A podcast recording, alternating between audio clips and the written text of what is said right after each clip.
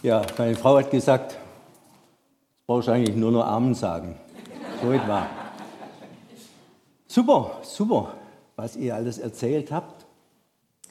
Bei uns im Bezirk, in dem wir jetzt sind, gibt es eine Gemeinschaft, die verzichten einmal im Monat generell auf den Verkündiger. Weil dann sagen sie, die Zeit brauchen wir, dass wir uns alles gegenseitig erzählen können, was Gott in unserem Leben getan hat.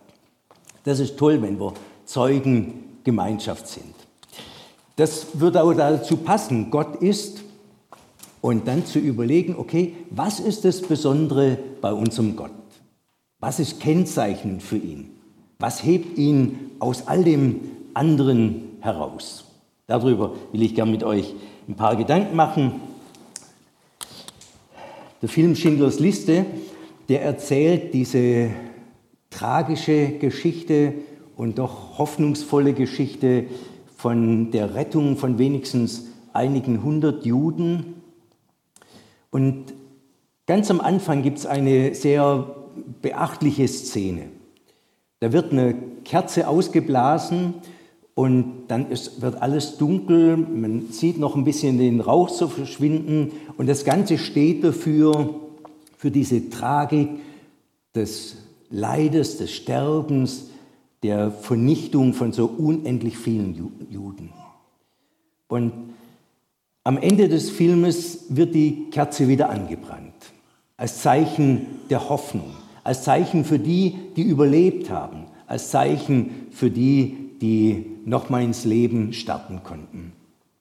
Steven Spielberg, dieser Regisseur, der hat das Bild geklaut. Definitiv geklaut. Der hat ja viele tolle Ideen, der hat tolle Filme gemacht, viele abenteuerliche Sachen, aber das Bild hat er geklaut.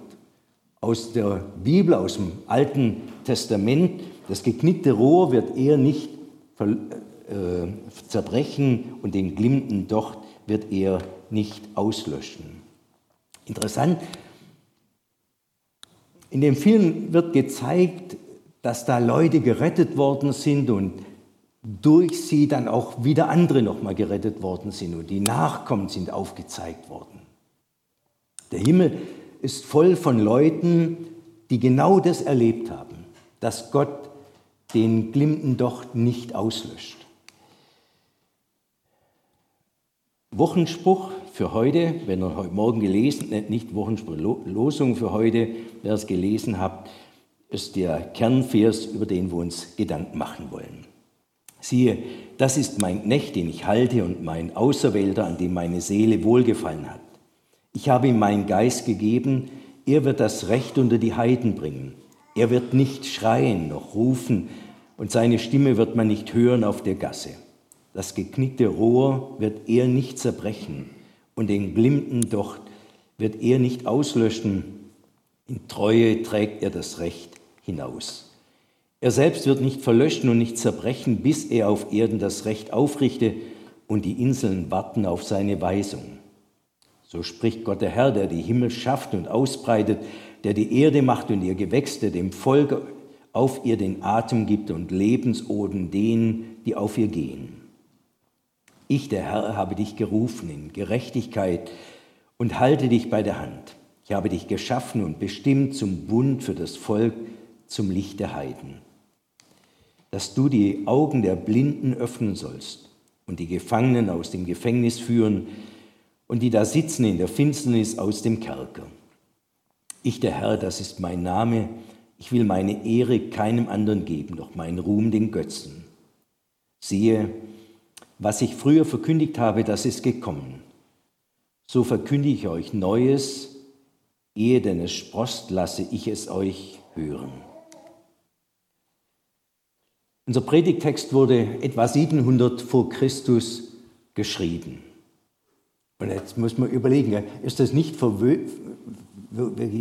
neben der Kappe, dass wir 2022 uns mit so einem Text beschäftigen. Ein Text, der mindestens zweieinhalbtausend oder noch mehr Jahre alt ist.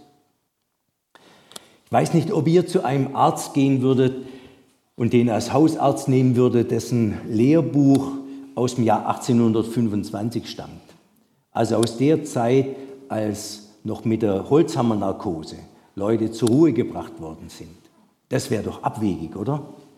Oder würde jemand von euch in Handbuch reingucken, Computerfachmann sich bestellen, dessen letztes Handbuch von 1973 ist? Also aus der Zeit, als es noch Lochkarten gab und als, als das noch ganz fortschrittlich war. Das würde nichts mehr bringen, definitiv. Darüber könnte man nur den Kopf schütteln. Im besten Sinn hätte es vielleicht noch ein bisschen historischen Wert. Aber jetzt denken wir über einen Text nach, der über zweieinhalbtausend Jahre auf dem Buckel hat. Und fragen, kann das noch Lebenshilfe geben? Kann das für uns heute, 2022, noch Halt geben? Und ich bin tief überzeugt, ja, das ist so. Denn das Erste, was aus diesem ersten Lied des Gottesknechtes, so wird dieser ganze Text genannt, das Erste, was da zu sagen ist, heißt, ihr könnt sehen, dass meine Vorhersagen eingetroffen sind. Und nun kündige ich euch etwas Neues an. Ich sage euch, was geschehen wird, ehe man das Geringste davon erkennt. Gott selber macht die Glaubwürdigkeit seines Wortes davon abhängig, dass es sich erfüllt. Das ist in der ganzen Bibel eigentlich die große Linie. Auch Propheten, ob sie echt sind oder unecht sind, zeigt sich einfach darin, ob das in Erfüllung geht, was sie versprochen haben. Wo das nicht ist, weiß man schon, das ist daneben. Und das Tolle ist, letztendlich jede erfüllte Verheißung Gottes ist so etwas wie ein riesiges Ausrufezeichen, das Mut machen will, Mut machen will, ihm weiter zu vertrauen.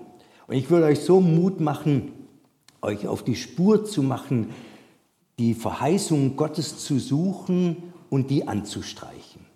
Ich habe in einer Bibel die alle mit grün angestrichen. Und bei denen, die schon erfüllt sind, steht eher F daneben, für erfüllt. Und dann stehen viele noch, die sind noch nicht erfüllt. Und ich will mich dran halten, das wird noch geschehen. Gott hat versprochen, was er sagt, das geschieht. Gottes Wort ist zuverlässig, man kann sich wirklich darauf verlassen. Ihm vorbehaltlos vertrauen. Es sind keine Versprecher, sondern ernst gemeinte Versprechen. Wir haben das doch jetzt in den letzten Jahren so handgreiflich erlebt. Wie viele Pläne sind durch Corona geplatzt? Vor kurzem hatte eine Trauung, die wollten alle gern letztes Jahr schon sich trauen lassen. Aber alles, das tolle Fest ist geplatzt. Baupläne sind geplatzt worden. Und ihr baut jetzt, hey, das ist schon abenteuerlich, oder? Wir sind vorher extra dran vorbeigefahren, um das, das anzugucken, weil vor zwei Jahren oder so, Wilhelm, gell, hast du mir das mal gezeigt und in deinem Kopf war schon alles klar, was wo stehen würde. Und jetzt gucken wir so ein bisschen hin. Baupläne waren geplatzt. Kindergeburtstage, Festpläne, Fahrpläne, Finanzpläne, unendlich viel, was in die Binsen gegangen ist. Und jetzt der Krieg in der Ukraine, Expansionspläne sind geplatzt. Finanzpläne platzen vorneweg. Ich habe jetzt gehört vom Unternehmer, der erzählt, er hat bisher über die Strombörse 700.000 Euro gezahlt im Jahr für den Strom. Und jetzt ist 2,1 Millionen. Er sagt, er weiß nicht, wie er es schaffen soll, wie das dann ausgehen wird. Und das Tolle bei all den Plänen, die bei uns platzen, Gott verspricht, was ich beschlossen habe, das halte ich ein. Gottes Pläne platzen nie. Da kommt nichts dazwischen und wenn was dazwischen kommt, dann löst er es trotzdem ein. Er verzögert nicht seine Verheißung, so heißt im Neuen Testament. Ich weiß nicht, ob ihr die Schwester Lore noch kennt. Die Schwester Lore, das war so eine gut proportionierte, tolle Sängerin vor dem Herrn. Ich habe sie manchmal ankündigen dürfen und dann haben wir gesagt, es ist die äh, Nachtigall vom Nageltal. Tolle, tolle Schwester. Bei ihrer Beerdigung ist es erzählt worden, dass sie immer gern auch so Worte durchbuchstabiert hat und sie hat das Wort aber in einer ganz eigenen Weise buchstabiert. Das Wort aber hat sie so buchstabiert, alles, bewältigt er rechtzeitig. Alles bewältigt er rechtzeitig. Genau das ist dieser Bibeltext. Gott löst sein Wort ein. Was er verspricht, das hält er auch. Und das wird ja in eine der dunkelsten Zeiten des Gottesvolkes überhaupt hineingesprochen. Babylonische Gefangenschaft, so weit weg vom verheißenen Land, im Heidenland ausgeliefert, preisgegeben, scheinbar abgeschnitten von der großen Gottesgeschichte. Das Hoffnungslicht war absolut ausgebrannt, es flackerte allerhöchstens doch ein bisschen, hat ein bisschen gerußt und das Rückgrat war vielen gebrochen. Und dann kommt zwischendrin diese tolle Zusage. Dann erweckt Gott den Geist des Kyros, so heißt in Esra 1. Und das Unvorstellbare, noch nie dagewesene geschieht. Dieser Großkönig Kyros, der ermöglicht die Rückkehr des Volkes ins gelobte Land. Und er gibt noch sein Geld dazu und die Briefe dazu, dass alles möglich ist. Unvorstellbar. Ein deportiertes Volk wird zurückgeführt und wird darin sogar noch unterstützt. Und dann gehst du noch mal 500 Jahre, dann kommt nicht der Kyros, sondern der Kyrios, der Herr, Jesus Christus. Ganz, ganz, ganz armselig, geboren im Stall. Aber ganz wichtig so. Eine Religionslehrerin hat gefragt, ihre Kinder, warum denn Jesus im Stall geboren ist und nicht im Königspalast in Jerusalem.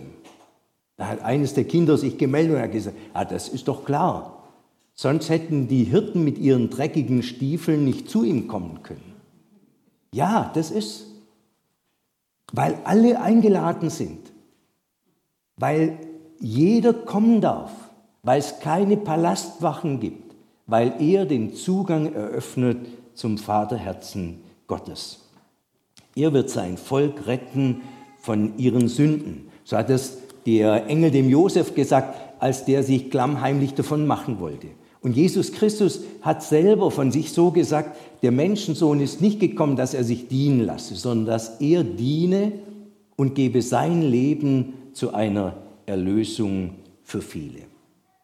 Das ist so gut, gell? dass wir es wissen, wer dieser Gottesknecht ist. Als Jesus in seiner Zeit so viele Menschen heilte, verbot er, dass man darüber Propaganda macht. Und er hat es dann so gesagt, und das heißt dann so, auf das erfüllt würde, was gesagt ist durch den Propheten Jesaja, der das spricht. Siehe, das ist mein Knecht, den ich erwählt habe, mein Geliebter, an dem meine Seele wohlgefallen hat. Ich will meinen Geist auf ihn legen, und er soll den Völkern das Recht verkündigen. Er wird nicht streiten noch schreien und man wird seine Stimme nicht hören auf den Gassen. Das geknickte Rohr wird er nicht zerbrechen und den glimmenden Docht wird er nicht auslöschen, bis er das Recht zum Sieg führt und die Völker werden auf seinen Namen hoffen. Und das Spannende, direkt danach, direkt nach diesen, nach diesen Versen ist diese Geschichte, wo ein Besessener zu Jesus gebracht wird, der blind und stumm ist. Und Jesus heilt ihn. Und genau diese Verheißung erfüllt sich wortwörtlich. Eigentlich ist die ganze Geschichte der Evangelien eine Aneinanderreihung von lauter solchen großen Geschichten, wo der glimmende Docht nicht ausgelöscht wird, wo das zerstoßene Rohr nicht zerbrochen wird. Das ist unser Gott. Das ist die Gottesgeschichte in Jesus Christus. Der Gottesknecht wäscht seinen Leuten nicht nur die Füße, sondern er nimmt den Dreck und Schmutz ihrer Sünde ab und macht sie wieder heil. Was für ein ermutigendes Wissen. Der Gottesknecht löscht nicht aus. Der Gottesknecht zerbricht nicht. Eigentlich leben wir alle miteinander von der Erfüllungsgeschichte Gottes. Dass das so ist, dass er unser Leben hält und festhält. Das Schöne, finde ich, an diesen biblischen Berichten ist, dass das keine Märchen sind. Ja, bei den Märchen heißt, und wenn sie nicht gestorben sind, dann leben sie auch heute. Aber es hat nichts mit meinem Leben zu tun. Die Gottesgeschichten haben absolut mit meinem Leben zu tun. Die Gottesgeschichten zielen in mein Leben hinein, berühren mein Leben. Gottes Wort ist zuverlässig, so war das Erste. Und das Zweite, Gottes Wort zeigt, wer Gott ist und wie Gott ist. So spricht Gott der Herr, der die Himmel schafft und ausbreitet, der die Erde macht und ihr Gewächs, der dem Volk auf ihr den Atem gibt und Lebensoden denen, die auf ihr gehen. Also mir, mir gefällt der Gedanke. Alles ist von ihm abhängig. Versteht ihr? Alles und jeder, auch die, die gar nichts von ihm wissen wollen, auch die, die ihn verleugnen, auch die, die andere Götter haben. Sie leben von seiner Güte. Er lässt die Sonne aufgehen über Gerechte und Ungerechte. Er leistet sich seine Güte so ganz breit anzulegen. So ist unser Gott. Wir haben viele Jahre ja in Bad Cannstatt gewohnt und gegenüber von unserem Haus war ein Hindu-Tempel. Und einmal im Jahr gab es eine große Prozession. Also die Bilder sind nicht aus Indien oder so wo, sondern die sind aus Bad Cannstatt, direkt gegenüber aus meinem Arbeitszimmer damals. Und ich habe mich deswegen mit, der, mit dem Glauben der Hindus ein bisschen mehr beschäftigt. Und ja, man muss das vorsichtig sagen, weil da gibt es Millionen Götter. Also da kannst du dich nicht mit allen beschäftigen. Wer, wer, für mich interessant war, war Ganesha. Ganesha, also das ist dieser, äh, oh, ihr, das Licht könnt ihr wegen mir gern ausmachen. Äh, ich sehe meine Sache trotzdem und dann sieht man die Bilder ein bisschen besser. Der Gott Ganesha ist der Gott mit dem äh, Elefantenkopf. Und bloß ganz schnell an, an, ankreuzen, äh, abenteuerliche Geschichte, der, sein Vater Shiva, einer der großen Götter, der ist weggegangen auf eine Reise und dann kam er zurück und wollte zu seiner Frau Parvati und ein junger Mann hat ihm den Eingang verwehrt zu dieser Frau. Und er hat sein Schwert gezogen und dem jungen Mann den Kopf abgeschlagen. Und als er dann zu seiner Frau kam, hat, er, äh, hat sich herausgestellt, das war sein Sohn, der in der Zwischenzeit geboren ist. Da war seine Frau jetzt alles andere als amused, das ist vorzustellen. Und dann hat er gesagt, okay, dann kriegt dieser junge Mann den Kopf von dem nächsten Lebewesen, das ihm begegnet. Das nächste Lebewesen war eben ein Elefant. Dann hat er den Kopf abgeschlagen und dann hat er diesen Kopf gekriegt. Und jetzt war dieser junge Mann nicht begeistert davon, weil er gesagt hat, wer läuft schon gern mit dem Elefantenkopf rum. Und dann hat er jetzt das Attribut bekommen, dass in jedem Hindu-Tempel, wenn Sie indisch essen gehen, werden Sie normalerweise in dem Lokal auch den sehen. Es ist immer der erste Gott, der begrüßt wird. Der erste, der der Vorrang hat.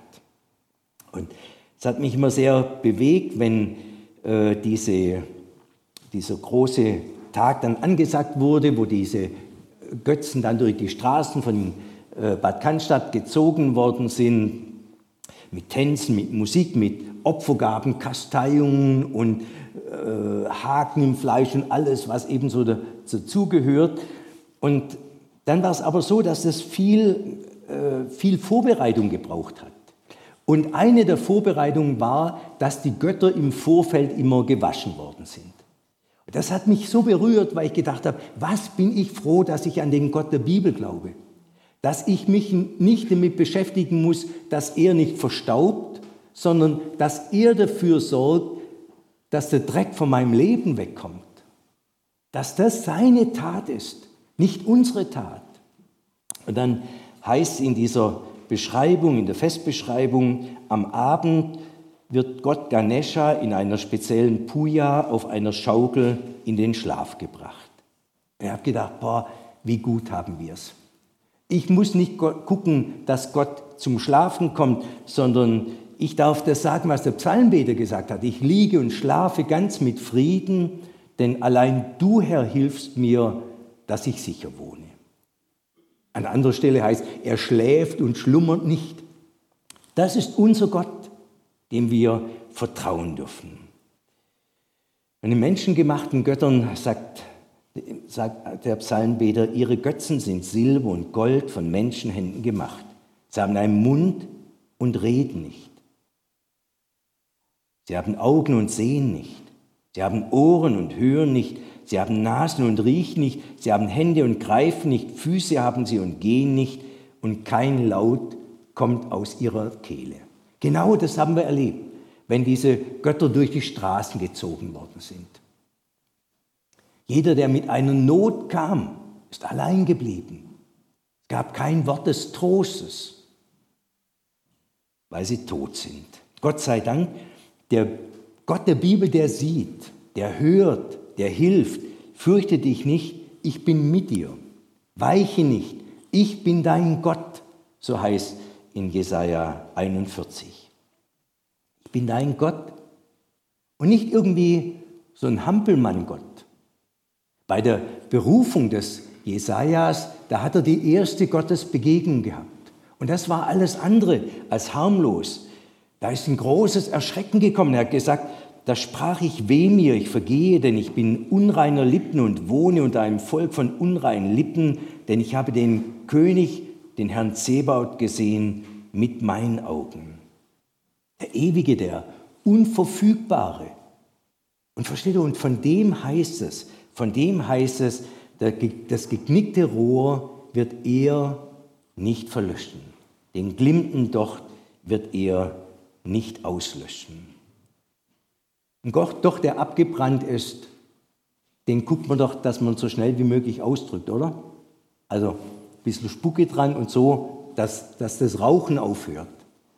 Das ist das Übliche, das ganz Normale. Und Gott sagt, nein, ich zerbreche nicht.